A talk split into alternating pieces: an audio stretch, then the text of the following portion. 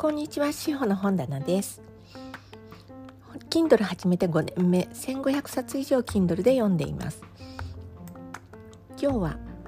えっと、第1回週刊文春エブリスタ小説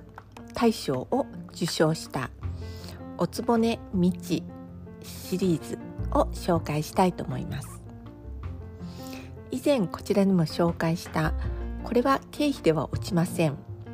私の好きな青木優子さんの会社の中のうんいろいろな人間模様を描いたのに少し似ています。でも今回「おつぼねみち」シリーズの主人公は、えー、表題の通り30後半のおつぼねみちです。今時おつぼねなんて呼ばれる人がいるとは思いませんが地方都市に住むあ地方都市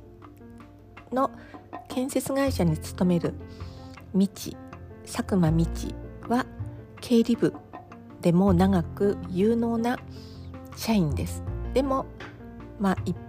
般的に建築会社なので女性はお手伝いという役割。実は彼女はご意見番である以前の社長。会長の匿名でハイテク社内盗聴システムを駆使して社内の不正に立ち向かうという役割を担っていたのです。えー、Kindle の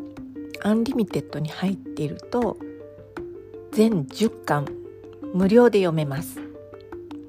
ということで休みの日を利用してこのテンポの良い小説を最後まで読んでしまいました、えー、最初は些細な経理上の自分を得しようというあるいはそのセクハラめいたこととかそういう個人的な事件に巻き込まれる道。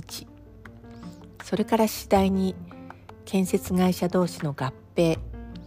政治家が絡んだりして話が進んでいきます。最終的には40歳を越した道にもハッピーエンドが待っていますのでどうぞ皆さん安心して10巻までお読みください。未知が思っていることは会社は私が守る。こんなことを思う社員が今時いるのかなと思うんですが自分の生活のため